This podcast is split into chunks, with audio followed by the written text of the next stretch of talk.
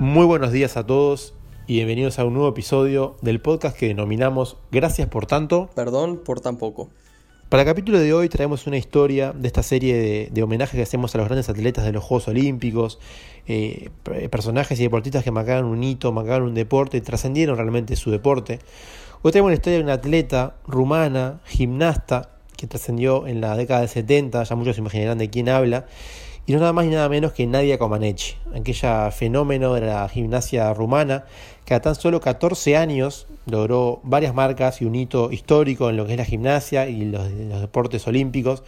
Y me pareció interesante que sumado a nuestra serie de, homenajes a, figuras como Michael Phelps y Usain Bolt, contar la historia quizás de Nadia que no es tan conocida, pero no por eso menos importante y tiene eh, una parte y un hilo bastante increíble que es digno de una película, ¿no?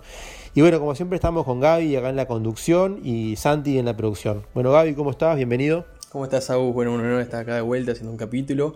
Eh, hay bastante información y muy interesante el caso de, Nadia Comaneci. Primero quiero decir eh, que estamos, este es el primer capítulo que vamos a estar en Apple Podcast, así que bueno, gran hito. Eh, después de cuatro meses que estamos en Spotify y ya este, tenemos 10 capítulos, bueno, estamos en Apple Podcast. Y bueno, impresionante la historia de hoy, eh, sobre todo capaz que no es tan conocida eh, con las nuevas generaciones, pero de verdad que fue impresionante su historia, solo con 14 años todo lo que logró. Una carrera corta, es decir, de los 14 a los 20, bastante polémica, eh, así que bueno, nada, hay bastante para, para contar. Tal cual, recordar que nos pueden seguir en Twitter, estamos como arroba podcastgpt y ahí subimos siempre los links a, los nuevos capítulos. Ahora como decía Gaby, estamos también en Apple Podcast, los links a Spotify. Así que les recomendamos que nos sigan ahí porque tenemos siempre la, las novedades, subimos algún trailer de los capítulos, los libros recomendados, que a veces nos preguntan eh, dónde está el libro o cómo lo puede conseguir, ahí subimos toda la información. Y bueno, para el capítulo de hoy, como siempre, nos gusta recomendar algún libro, algún artículo así interesante para conocer la historia de, del protagonista o la protagonista. Y un libro que estuvimos investigando que tuvo bastante suceso fue el libro de la escritora Lola Lafon, también eh, coterránea de Nadia Comaneci, que sacó un libro titulado La pequeña comunista que no sonreía nunca. Y es un poco un libro que cuenta la historia de, de Nadia Comaneci, su infancia en Rumania, en la, antigua Unión Soviética y un poco la, las cosas que tuvo que pasar en ese periplo. Y es muy interesante para conocer lo que fue su infancia, su adolescencia y un poco la vida de esta, esta histórica deportista. Pero bueno, sin más preámbulo, eh, vamos a la historia y hay que empezar sin dudas que por el, el, momento cumbre de su carrera. Digamos que se puede decir que la gimnasia olímpica nació o se hizo muy popular en el mundo el 18 de julio de 1976. ¿Qué pasó ese día, ese año? Bueno, una, una, chica, se dice que fue la creadora, una niña de 14 años y tan solo 30 kilos de peso, cerquillo y una colita que, ataba su pelo oscuro, alcanzó la perfección en el deporte. Estamos hablando nada más y nada menos que la rumana Nadia Comaneci, la gran estrella de los Juegos Olímpicos de Montreal 76, coleccionista de medallas de oro y, de muñecas. Su vida, sin embargo, no resultó un juego de niños. Tengan en cuenta la edad, ¿no? 14 años y 30 kilos de peso y se convertía en una medallista eh, de oro y histórica de, la gimnasia. Hay una historia increíble que le da aún más importancia a lo que logró Nadia y lo pone en contexto. Es que después que ella cumplió su ejercicio obligatorio en las barras paralelas, el jurado deliberó más de lo habitual, se conversaban, la gente no entendía qué pasaba, hasta que se dio su, su calificación. El cartel electrónico que daba los resultados, y, solo podía mostrar tres dígitos, mostró 1,00, porque no estaba preparado para, para el 10, nunca se había dado esa nota, la nota máxima de la gimnasia que nunca se había conseguido. Y, bueno, esa cifra provocó asombro, el equipo de Nadia se miraba, no entendía. La primera reacción de Nadia fue, fue como pensar que había hecho algo mal, alguna infracción, alguna penalización, hasta que alguien, una compañera de ella, se, se arrimó y le dijo, le comenta la declaración que estaba haciendo el jurado, que realmente el puntaje era un 10, pero como no tenían forma de, escribirlo, porque no, entraban los dígitos en, el tablero electrónico, eh, habían puesto 1-0-0 y estaban dando a entender que había sido un 10. En ese momento la voz del estadio anunciaba el acontecimiento histórico, la gente entendía lo que estaba pasando y por primera vez en la historia de la gimnasia olímpica una gimnasta recibía un 10 como puntaje. Y la vida de Nadia desde ese entonces cambió para siempre, ¿no? Sí, y aparte imagínate, Agu, que si la gente no entendía nada en lo que estaba pasando, imagínate eh, Nadia con 14 años eh, que estaba logrando algo histórico, ¿no? Pero bueno, un detalle increíble de esta historia se conoció también eh, tiempo después en un documental sobre aquel día histórico y es que la Federación Internacional de Gimnasia y la marca Omega encargada de hacer los tableros para las competencias olímpicas se había reunido tiempo antes de los Juegos Olímpicos eh, del 76 sobre la necesidad de incorporar cuatro dígitos, como decías. y no vieron la necesidad de hacerlo porque el puntaje máximo era 9.95 y era imposible que, se superara. Y una historia que sirve también para poner en perspectiva el hito y lo impactante que consiguió Nadia Comaneci.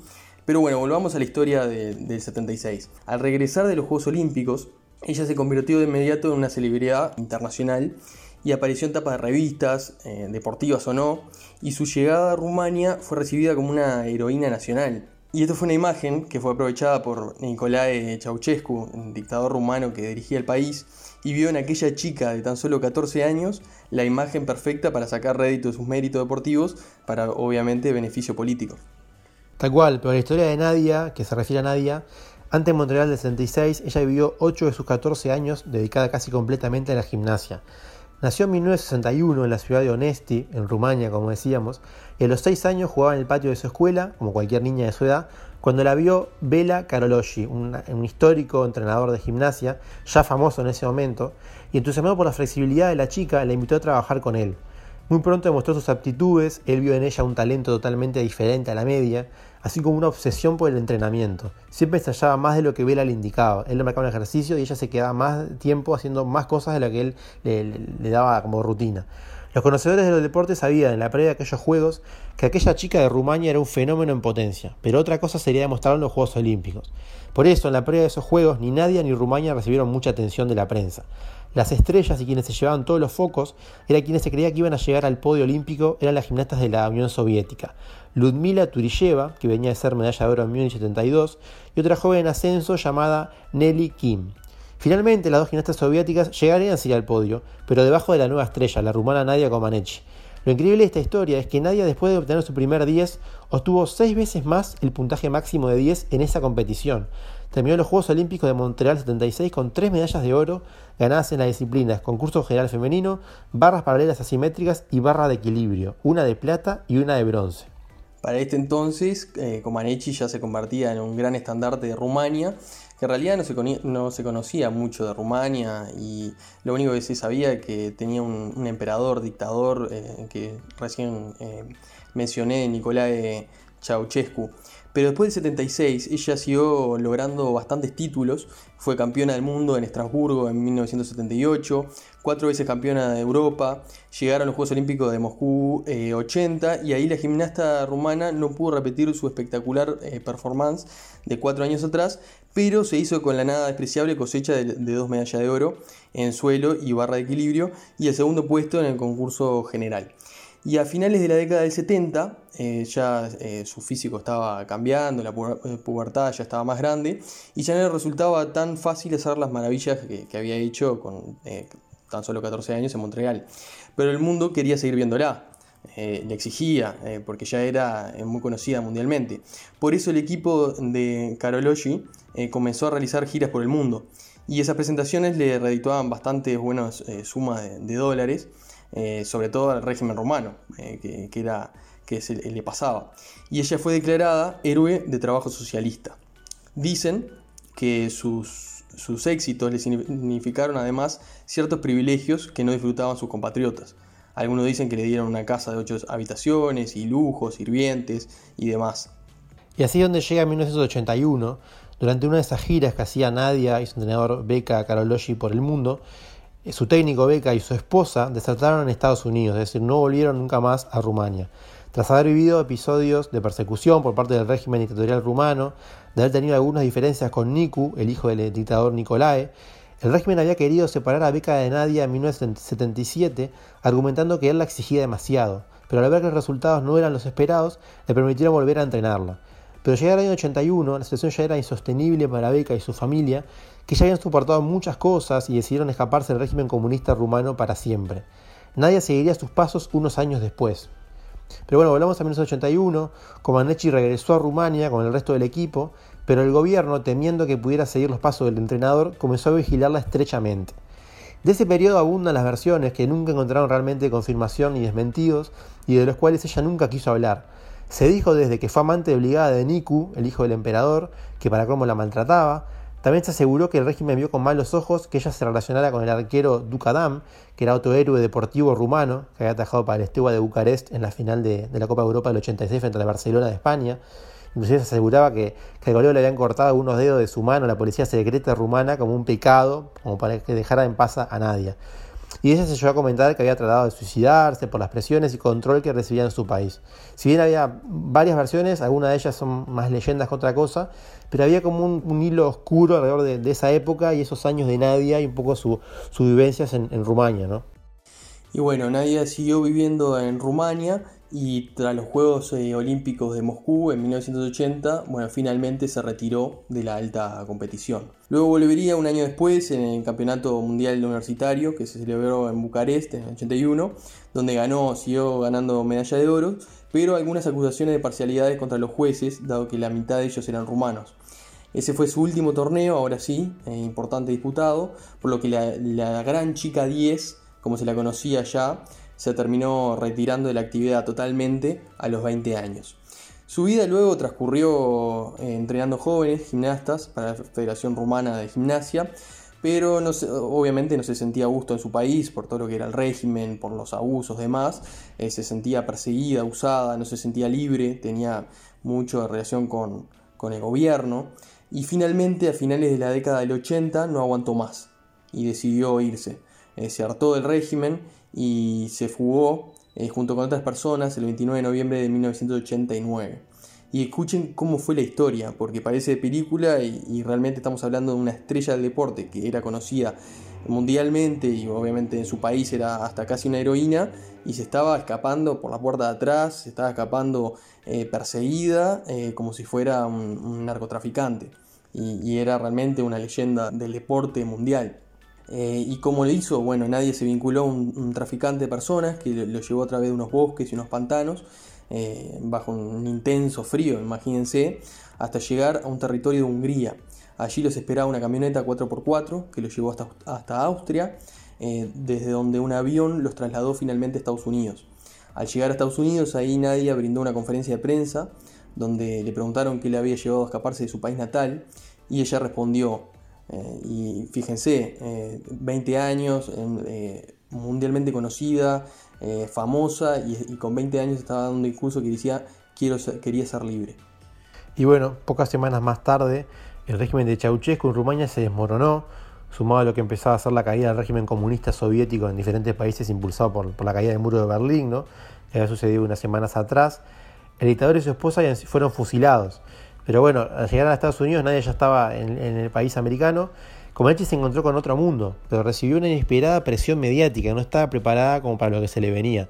Se afirmó que sostenía inclusive un romance con el traficante que le había hecho entrar, de nombre Constantin Paneit, que era casado, por lo cual fue acusada de robamaridos por los tabloides, varias versiones cruzadas de la prensa eh, amarillista. Pero la relación también resultó accidentada. Aparentemente él la mantenía encerrada y le quitaba el dinero que ganaba con sus conferencias y entrevistas. Ella terminó escapando de nuevo, pero esta vez a Montreal. Y ahí por primera vez en, la vida, o de vuelta, su, vida volvía a tener algo alegre o una parte linda.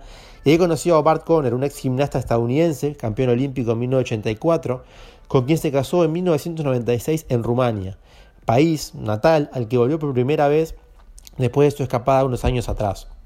En 2006 tuvieron un hijo llamado Dylan y a día de hoy viven en la ciudad de Norman, en el estado de Oklahoma, en Estados Unidos, donde tienen un gimnasio, viajan mucho para difundir la actividad deportiva y tienen una vida feliz y normal como siempre la, soñó Nadia. También integra la Fundación Laureus, que agrupa deportistas de primer plano de todos los tiempos, y, la vida agitada del pasado ya parece haber quedado atrás, cualquiera que haya sido, y ya ella había emprendido una nueva vida en familia, con su esposo y con su hijo, dedicada a lo que le apasionaba, que era la gimnasia y de aquellas actuaciones en Montreal que le valían 5 medallas, 3 de oro, una de plata y una de bronce, y varios puntajes de 10, y que le dio el apodo la chica 10, pasaron ya 44 años. Es decir, un montón y quizá no es tan conocida por las nuevas generaciones, pero sí eh, de, los que la vivieron, digamos. Y hoy actualmente Comaneci es una señora que vive en Estados Unidos, como decía Saúl, casada y con un hijo, propietaria de un gimnasio, y permanente difusora de la gimnasia. Y hace poco eh, difundió un video que la muestra haciendo piruetas y haciendo lo que, lo que hacía antes, eh, que es increíble, que tiene 44 años y, sigue haciendo eh, piruetas. Y de su vida permanece, sin embargo, un periodo oscuro, muy oscuro, del cual ella nunca quiso hablar y que dio origen a numerosas leyendas y, mitos o, que no son comprobadas porque ella tampoco lo, quiere hablar. Ella declaró hace poco en una entrevista en un medio local de Estados Unidos, eh, mi vida es muy complicada, interesante, no para mí, pero sí probablemente para mucha gente. He aprendido muchas cosas y he sobrevivido a otras tantas. Imagínense eh, lo que habrá vivido en Rumania, en ese régimen dictatorial que se tuvo que escapar por, un bosque. Y vamos a compartir un fragmento de esta entrevista eh, que les decía recién, que le dio hace unos meses a la cadena estadounidense CBS, donde confiesa que en ese momento no fue consciente de lo que consiguió, que tan solo era una niña de 14 años, preocupada por la que la rutina saliera a la perfección y que hoy en día eh, se ríe porque tiene, eh, ve a niñas que tienen 13, 14 años y la compara con su experiencia olímpica a esa edad y no lo puede creer que a esa edad ella ya, era una estrella mundial. Absolutely faultless. She is a magnificent gymnast. As uh, older I get, I realize uh, that uh, what I've done was such a big thing. which I didn't realize then. You're 14 and I look around when I see kids that are 13, 14 year old and I, I think I was that age when I was like, I know what I'm doing, I'm gonna go to the Olympics. Uh, I still question myself how a little kid has that kind of drive to be able to do that. Sí, la verdad que impresionante realmente escuchar el testimonio y cómo lo veía más de 40 años de, ese día para que fue, marcó sin duda la historia del deporte olímpico. Y lo comentaba Gaby, la verdad que realmente no hay que perder de foco de una niña de, 13, 14 años cuando otras están yendo al colegio, ¿no? Eh, estudiando con otras prioridades, con otros objetivos. Ella estaba ganando medallas de oro y logrando puntajes de 10 nunca alcanzados en la historia. Y bueno, sin duda con el paso del tiempo la gimnasia olímpica también ha cambiado mucho, se modificó el sistema de puntajes y ya no se permite competir a niñas de tan corta edad, eh, de manera que no podía parecer de la nada otra nueva Nadia Comaneci, a esa edad por lo menos. La imagen del deporte también resultó gravemente manchada por denuncias que ha habido de abuso sexual de entrenadores hacia sus atletas, que ameritarían otro capítulo especial realmente porque hay historias para analizar y comentar a fondo, hay muy buenas películas, series. Dicho sea de paso, hoy en día hay un muy buen documental en Netflix llamado Atleta A, que cuenta una de estas historias. Y bueno, hasta acá llega este, esta historia que parecía de película, pero fue muy real y la queríamos compartir y comentar con nuestros seguidores, sacando este ciclo de, homenaje, ya que no tuvimos Juegos Olímpicos en Tokio 2020 como está anunciado, nos pareció que estaba bueno hacer como una especie de homenaje a, tres leyendas y, sin duda deportistas que van a marcar la historia y pasaron a la historia como de los más grandes de la historia de los Juegos Olímpicos. Así que bueno, hasta acá llega este episodio. Los esperamos en el próximo. No olviden de seguirnos en Twitter, arroba podcastgpt, y nos pueden escuchar tanto en Spotify como en Apple Podcasts ahora. Así que bueno, hasta acá llega este capítulo de Gracias por tanto. Perdón por tan poco.